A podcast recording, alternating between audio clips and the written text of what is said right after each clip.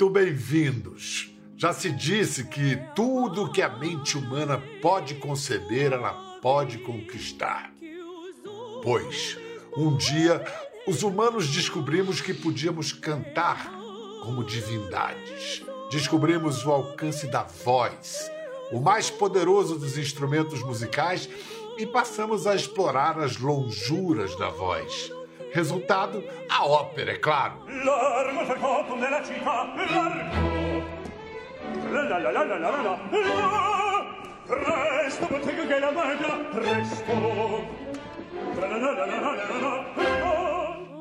Isso foi há séculos na Itália, país que permanece o maior celeiro dessa arte viva e amada em todo o mundo.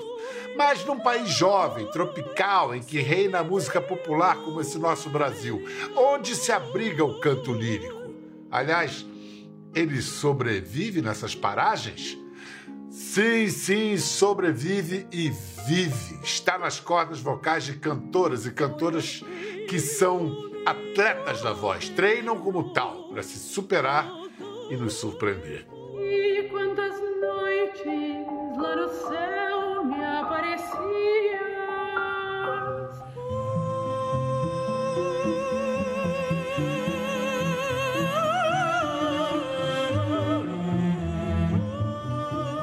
Hoje a conversa é com duas sopranos brasileiras de carreira internacional que provam que o canto lírico faz história também aqui.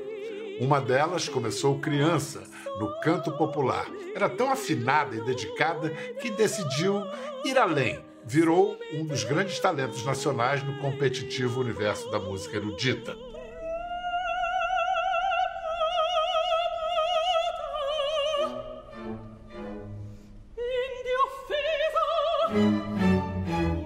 A outra, igualmente reconhecida e talentosa, inquieta que só ela, decidiu sacudir orquestras e maestros ao cantar e perguntar: cadê as mulheres nesse repertório?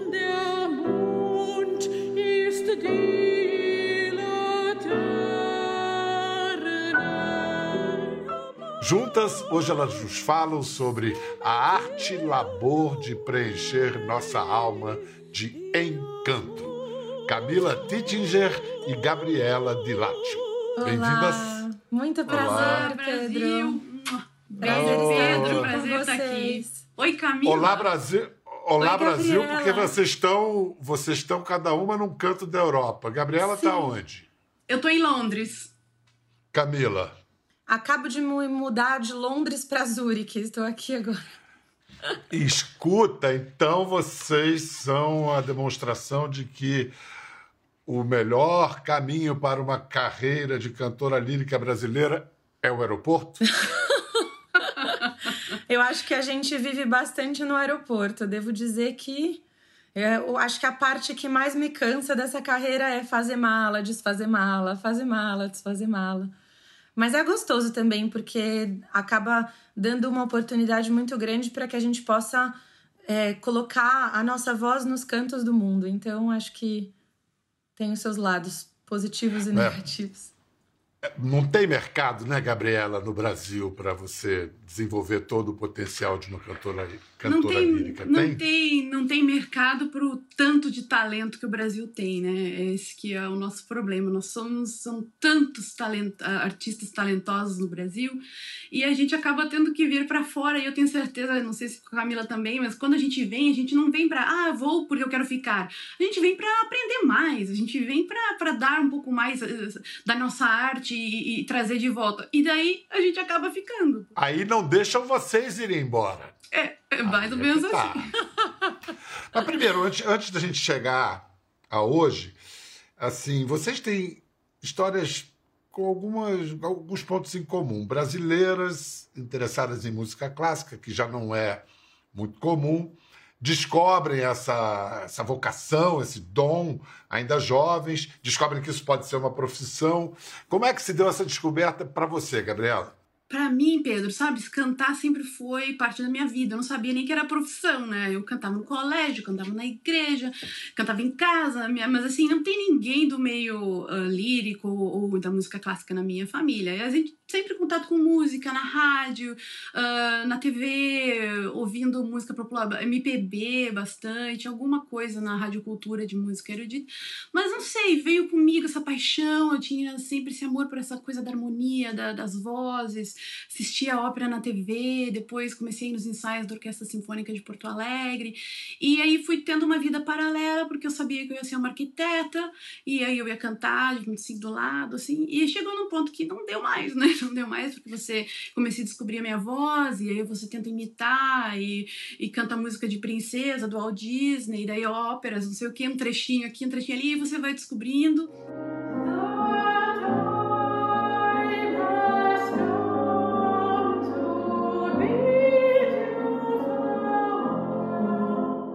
E aí tem um momento em que você, quando a gente começa a se apresentar assim, mais jovem, que você começa a ver o que, que o poder né, da música, o que, que a voz pode fazer, com o que você pode passar.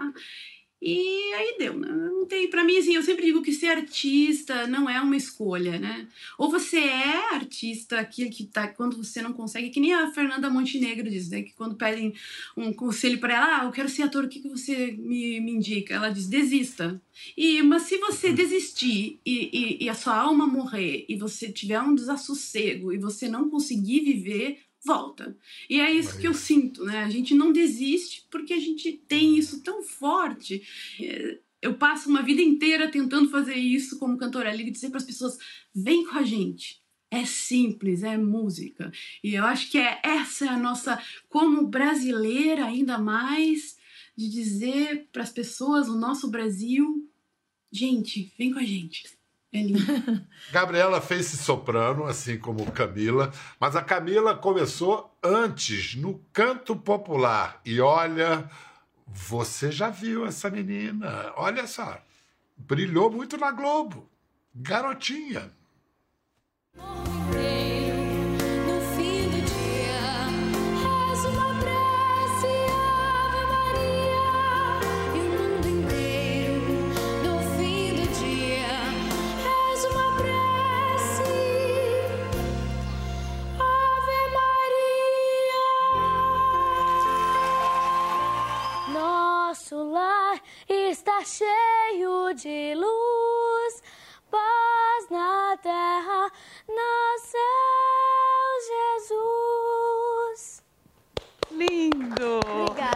a Camila, 13 anos, Camila Tittinger.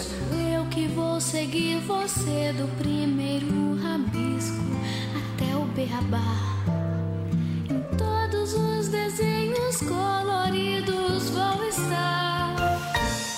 Maravilha! Essa foi a Camila. Obrigado, galera. Vocês estavam ótimos, valeu. Suzana, Márcio, peraí, não vai fazer aí batida assim, não. vem aqui, vem aqui. Cara, essa menina me, me, me matou. por tudo, por tudo. Muito obrigada por esse momento. Ai, querida. Olha, corre a boca vocês não me pequena. prepararam. É, menina. Ai, gente. Faz Corre tempo, a boca mas parece que pequena. Camila. Pois é. Faz tempo, mas parece que foi ontem. As coisas boas são assim. Parece, inclusive, que é agora, né? Que está acontecendo agora. Agora, né? agora. É. Camila, mas corre a boca pequena no Projac que você pediu o Márcio Garcia em casamento. Pede. Com 13 anos. Ai, meu Deus. Ai, gente, era muito engraçado, porque eu lembro que a gente chegava. Eu tava no meio do colégio nessa época, a gente sempre pegava o avião no final de semana para não perder tantas aulas. E aí a gente chegava no hotel, o Márcio já tava lá. Quando eu via ele assim, bem alto, eu falava: Márcio, tô tão feliz de te ver. Posso te falar uma coisa? Eu quero casar com você. Maravilhoso. Gente, se eu Escuta, encontrar o Márcio esses dias vai ser muito engraçado. você, agora você vai falar, não quero mais, Márcio. Não agora dá eu já tenho mais, agora já namorada, não dá tenho. mais. É. Escuta, é, é- é o seguinte, como é que foi pra você, Camila, essa temida, você que cantava, vamos dizer, profissionalmente já quando criança, Sim. como é que você se deu essa temida transição de voz da infantil para adulta? Sim. Bom, esse era um tema, na verdade, que as pessoas, inclusive o meu padrinho de carreira, que foi o Rony Von durante muitos anos, ele Ah, a- me recebeu no Rony. programa dele e me apadrinhou, assim, muito em tudo. Ele falava, e as pessoas falavam no geral, que quando é, eu tinha oito anos, quando eu comecei no piloto do Gente Inocente, mas quando eu fui crescendo mais nove, dez, onze, por aí, eu já tinha uma voz de adulta, e isso era muito estranho. Isso quer dizer que você não mudou de voz? Não, então, já tinha uma colocação pro erudito, era muito estranho isso. As pessoas queriam, às vezes, que eu colocasse a minha voz numa posição mais até de belting, um pouco mais. com uma voz mais de. ahn, talvez mais popular. é, e a minha voz, ela ia automaticamente, na primeira passagem da soprano, já ia pro lugarzinho do lírico e vibrava naturalmente. Então, assim, pra mim foi uma decisão é, dentro de mim que eu quis tomar, porque eu alcancei um momento da minha vida que eu já tinha feito Gente Inocente. Aí comecei a ficar um pouco alta demais pro programa. Aí eu tive essa. é, eu migrei pro. Pra carreira solo, então ter um CD gravado, depois um outro CD, que foi muito legal, caravelas e distribuição pela Sony, foi uma coisa bacana. Mas aí eu pensei, meu, o que, que eu vou fazer agora? Já fiz um pouco meio que de tudo que eu podia ter feito nesse mundo popular e, e, de repente teve um momento da minha festa de 15 anos quando eu decidi, ai, eu não quero mais continuar no popular agora. Falei, mãe, cancela tudo, dá um break, quero me divertir no, no colegial com os meus amiguinhos, segundo e terceiro colegial festas de 15 anos, mudar um pouco a cabeça. Fiquei dois anos meio assim parada. Com 17, eu falei: bom, quer saber? Eu vou fazer uma faculdade de canto. E não tinha faculdade de canto popular, só conservatório. E meu pai, muito rígido, com educação, falou: não, eu quero um diploma em casa de uma universidade. Falei: então tá bom, então eu vou fazer. É, vou fazer o teste da- de medicina, mas eu também vou fazer o teste de canto lírico. Não, e aí fez uma soprano. Barroco. O que, que te atraiu especialmente na música barroca, Gabriela? Eu acho um negócio encantador, assim. Ah, inicialmente, é, inicialmente Vivaldi, Handel, aquela, porque eu sempre gostei muito da Cecilia Bartoli, porque a minha voz era muito parecida com a dela, né? Muito ágil, quer dizer, eu não sou mesmo, eu sou soprano, mas a gente tinha essa coloratura. Então eu ouvia muito ela, ela gravou um álbum de Vivaldi, não me lembro, início de 2000, não me lembro ali, e, e era, foi muito impactante, assim. Então, e é uma música fantástica, porque o barroco é quase um jazz, né? Porque o barroco, os compositores escreviam o ba, a linha do baixo, e o resto quase que você faz uma música nova cada vez que você canta, né? Então aquilo me, me achei, eu achei maravilhoso, porque eu ouvia versões diferentes da mesma música, de o que está acontecendo? Não, mas é porque é assim, você pode fazer desse jeito, você sente desse jeito. O barroco era muito ligado à palavra, que é algo que eu amo, né? Então você era o afeto, né? Era então dependendo do afeto de cada música você pode cantar. Mas, bah, Gabriela, tu não Bah, perde o sotaque de gaúcha, hein? Baixou a gaúcha. Tu não perde o sotaque de gaúcha, é uma coisa louca. Vamos lá, é o seguinte, vamos ver uma beleza de performance da Gabriela cantando barroco.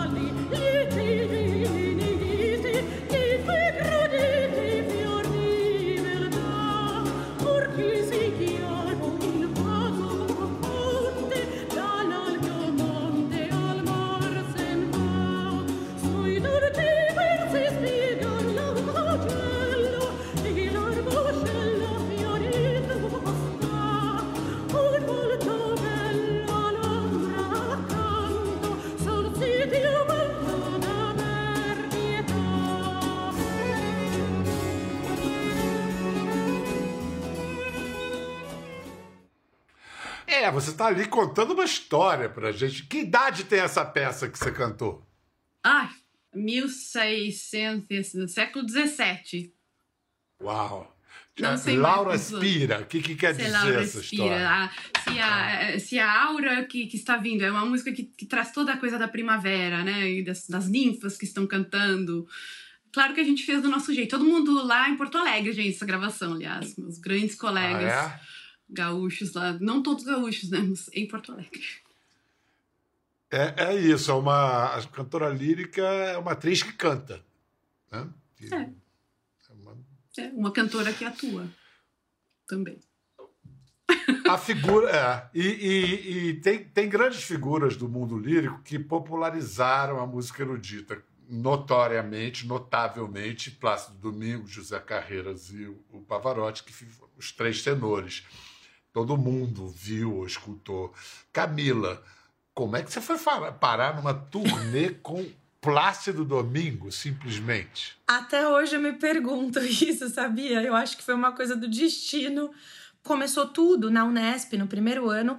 Eu fiz um concurso em Campinas, do Carlos Gomes, que também é um ícone, ícone da ópera do Brasil e que se assemelha muito às composições dele ao Verdi. Então eu gostava muito das óperas dele. E aí eu ganhei primeiro lugar desse concurso em 2009 e aquilo já me deixou motivada, né? Quando eu nunca vou esquecer, eu sempre eu saí, eu tava na Unesp e eu gostava de colocar outras coisas junto. Então, o último ano da Unesp, eu já participei do Opera Studio do Mauro Vrona na EMESP, que é um diretor que eu considero como mentor para mim, ele que me apresentou a ópera, né? Cantei Condessa das Bodas de Fígaro com ele. Aquele momento que eu cantei as Bodas de Fígaro, eu falei, nossa, é isso. Disso, eu vinculei com outro, um outro ópera estúdio que se chama Academia de Ópera do Teatro São Pedro. Então, o Brasil me deu muitas oportunidades, continua me dando, para que eu pudesse conhecer outras pessoas. E aí, nesse momento, eu me inscrevi para o concurso Neue Stimmen, Novas Vozes da Alemanha. Quando eu fui para esse concurso na Alemanha, foi a minha entrada na Europa, 2015. Daí, desses concursos, de repente eu conheci o, o Plácido Domingo, que, ou seja, você entende como uma coisa linka a outra? Porque eu tive a vontade de, de me colocar, assim, a cara a tapa, porque eu também poderia ter sido meio que, sei lá, sentir traumatizada por ter tido uma rejeição ou outra. E, e tenho, sempre, né? Sempre tem. De 10 coisas, às vezes uma dá certo. Mas porque eu me coloquei ali aberta, né? E, e arriscando, eu fui parar na Alemanha e acabei conhecendo E Plácido. aí acabou o Plácido Domingo tirando você para dançar. Vamos ver. Ljubljana, capital da Eslovênia, 2018.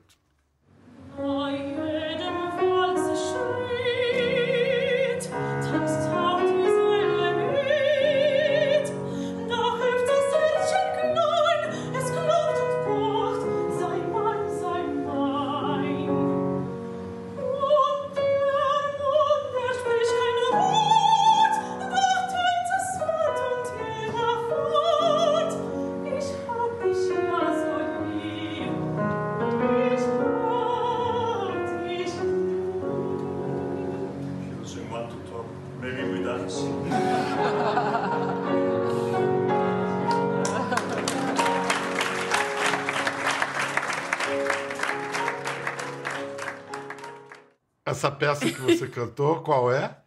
É Die Lustige Witwe, é uma opereta onde eu interpreto Hanna Glavari e ele Danilo, como barítono, na verdade. Porque o Plácido sempre teve essa duplicidade de, de timbre, de, de naipe, né? Desde sempre ele se coloca como baritenor, tenor, barítono, não sei. Escuta, é, Gabriela, quando é que você encafifou, que você olhou para o repertório que a gente tem nos teatros do mundo e falou assim: onde estão as mulheres? Por que, que só tem homem? Por que, que a gente só interpreta o que os homens escreveram? Como é que deu esse clique em você? E aí o que, que você fez? Bom, é, vou te dizer que eu gostaria de ter tido essa há muito tempo atrás, sinceramente, porque foi quase uma coincidência. Eu estava fazendo muitos concertos em 2015 com obras de Shakespeare. ah, porque era o ano de Shakespeare. Então, assim, muitas, muitos concertos com canções, com textos de Shakespeare, e em alguns deles ah, eles me diziam, me diziam ah, você pode escolher algumas das canções se você tem. E aí eu acabei pro- procurando algumas novas e dei de cara com vários ciclos de canções escritos por mulheres que eu nunca tinha ouvido falar, né? Assim, vou fazer a pergunta para você, fica para você, depois você me responde quantas mulheres compositoras você conhece, Pedro. E aí, naquele momento, eu fiquei, nossa, a gente conhece, não sei, quando a gente estuda 5, 10, maybe, Clara Schumann, a irmã, a, a, a, Essa né, é, a a, Fanny é a Mendelssohn. primeira que eu ia, a primeira que eu ia dizer e única. É, Clara e é geralmente Ah, ah. assim, ah, é a irmã do Schumann, a esposa do Schumann, a irmã do Mendelssohn, a irmã do Mozart. Elas não vêm com o seu sua presença, né? elas vêm como alguém de alguém, né? Então, assim, eu acabei ficando com aquela pulga atrás de orelha, da orelha, daí 2016 acabei dando uma pesquisada maior, e aí eu acho que foi lá 2017, eu estava andando num sebo muito legal que tem aqui em Londres, embaixo da ponte, uns domingos, ah, e daí acabei achando, até trouxe aqui para mostrar para vocês, essa enciclopédia, que são dois volumes, que se chama da Enciclopédia Internacional de Mulheres Compositoras, que foi feita, publicada na década de 80. E agora você imagina, adivinha quanto- Bendito sebo debaixo da ponte, hein? Que Bendito beleza. sebo! Agora adivinha quantas mulheres estão listadas aqui? Quantas? Centenas? Centenas, seis mil. E a gente nunca ouviu. Mas vem cá, Uau. de 6 mil, de 6 mil, quanto que tem qualidade mesmo? Ah, bom, aí, Pedro, vem a pergunta que todo que assim, na verdade, ah, todo mundo é o problema da nossa sociedade, porque existe essa crença, ah, se a música não sobreviveu é porque não era boa. E é esse que é o nosso problema. Porque a gente cresce acreditando nisso. E aí, quando eu comecei a ver as histórias dessas mulheres, e aí, cada dia eu contava uma história, aí o meu marido falou assim: Nossa, não aguento mais. O que, que tu vai contar hoje? É outra história de mulher? Sim!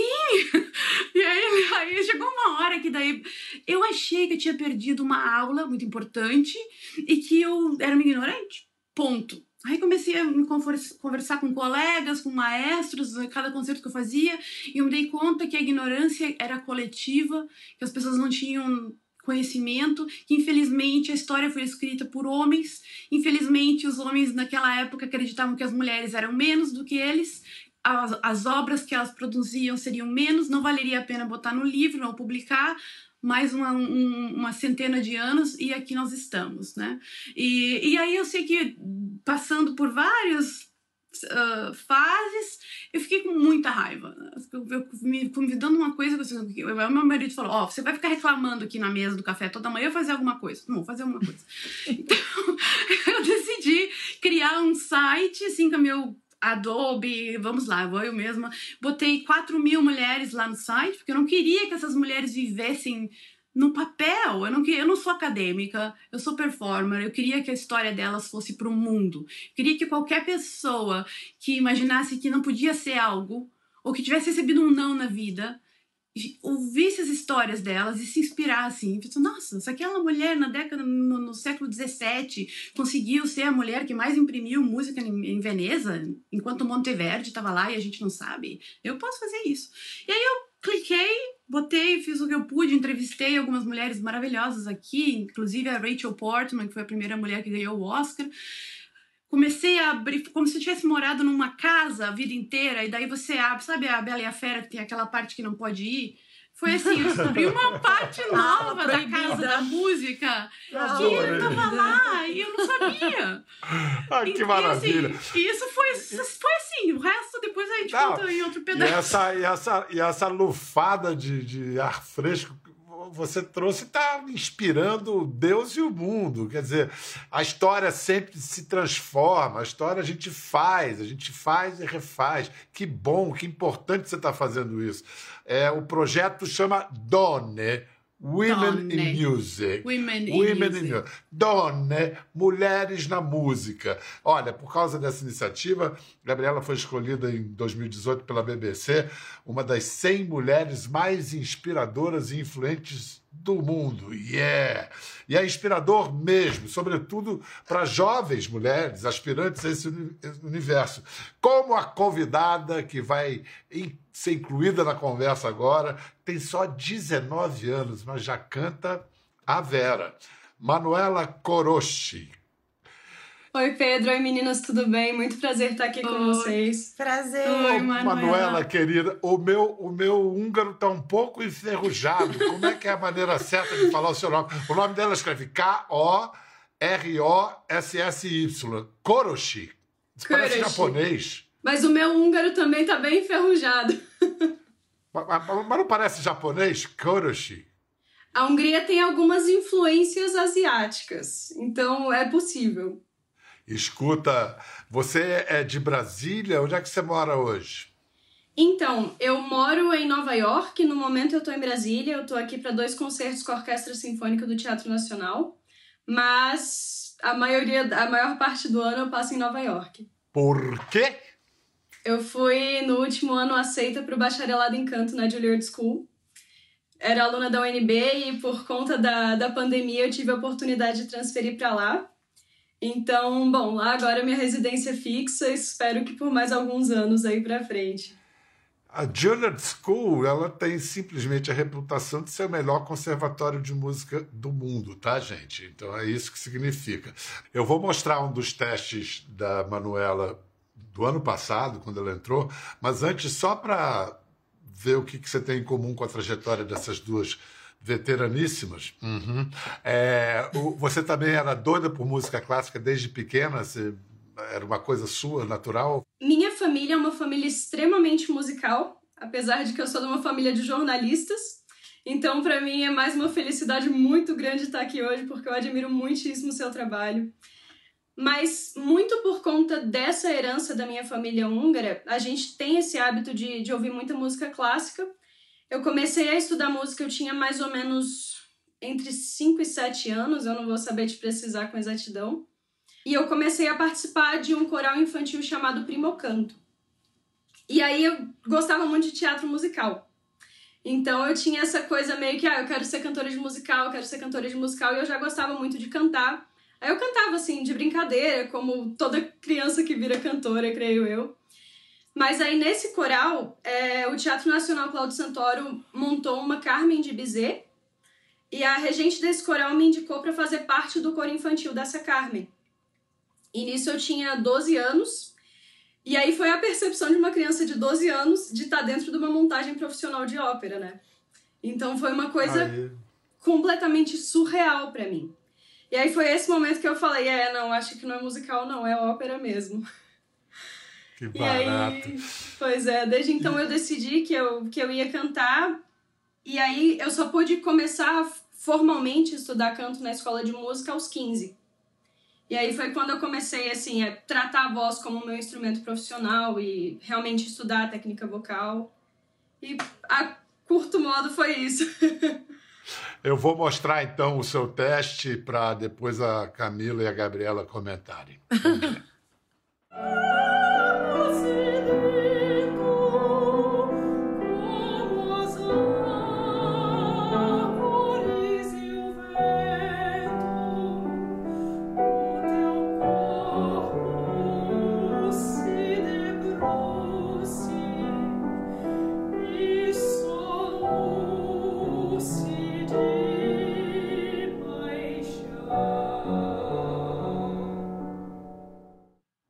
Então, vocês lindo! aprovariam também? Obrigada. Nossa, Gostou? maravilhoso o timbre. Timbre Obrigada. lindo, redondo, Maravilhoso, e que, lindo, e que lindo que você cantou Cláudio Santoro na, na audição.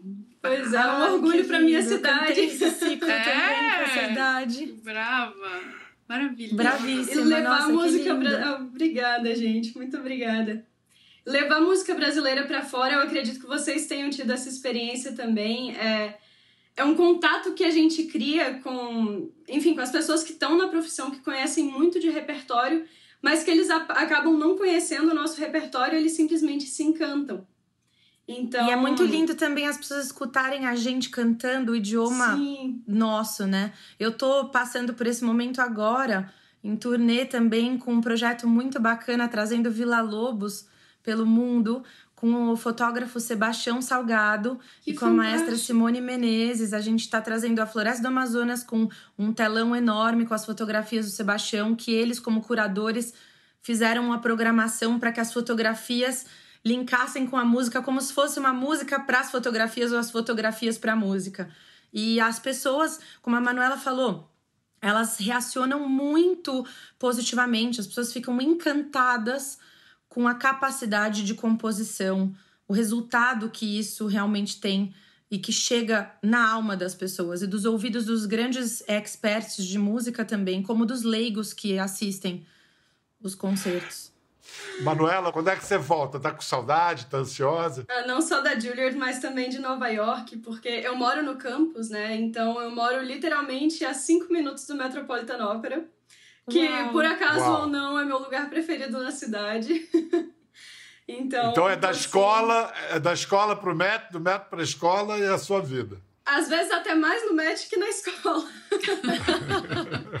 Mas a gente aprende muito assistindo e, enfim, quando eu tô assim na minha posição, assistir vocês é realmente uma escola. Porque a gente tem essa perspectiva de é lá que eu quero chegar.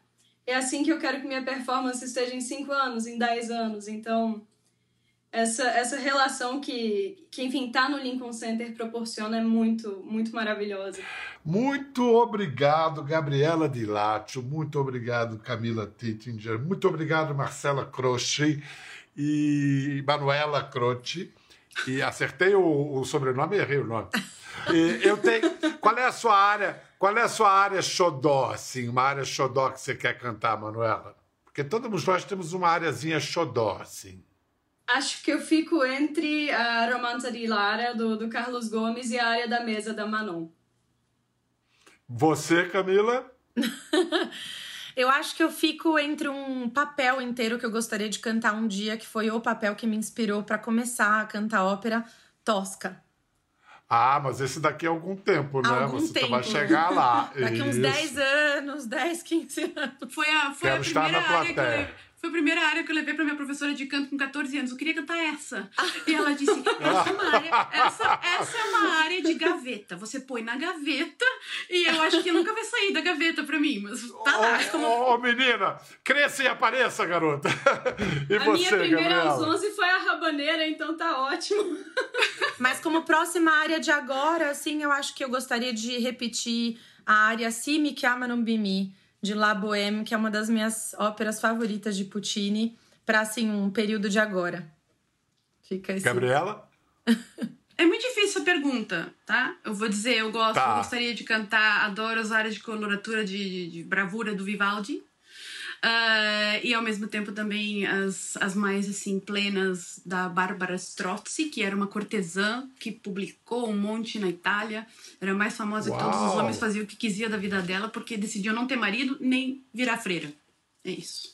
Olha, vou entrar agora, faça isso também no site dela, Donner. Vamos saber o que, que essas mulheres andaram fazendo aí na música. Gente, gente tem mais de 6 sem mil. saber Genial! E eu quero que vocês me avisem quando vocês forem cantar Sansão e Dalila, que eu adoro aquela área Ai, do lindo. Meu coração se abre a sua voz, meu, meu cor suva tá voar, que eu fico Eu preciso dizer mais uma coisa, vida. a última, eu prometo, Ah. bem rápido. Brasil, brasileiras, compositoras, musicistas, o Doni é de vocês. É o maior orgulho meu é quando qualquer entrevista que eu vou aqui, quando eu cantei a música da Chiquinha Gonzaga na BBC pela primeira vez, eu sou brasileira, esse projeto é nosso, é de vocês. Entrem em contato. O nome de vocês tem que estar lá, por favor. Por favor, mãos à obra. Beijo, até a próxima. Quer ver mais? Entre no Globoplay.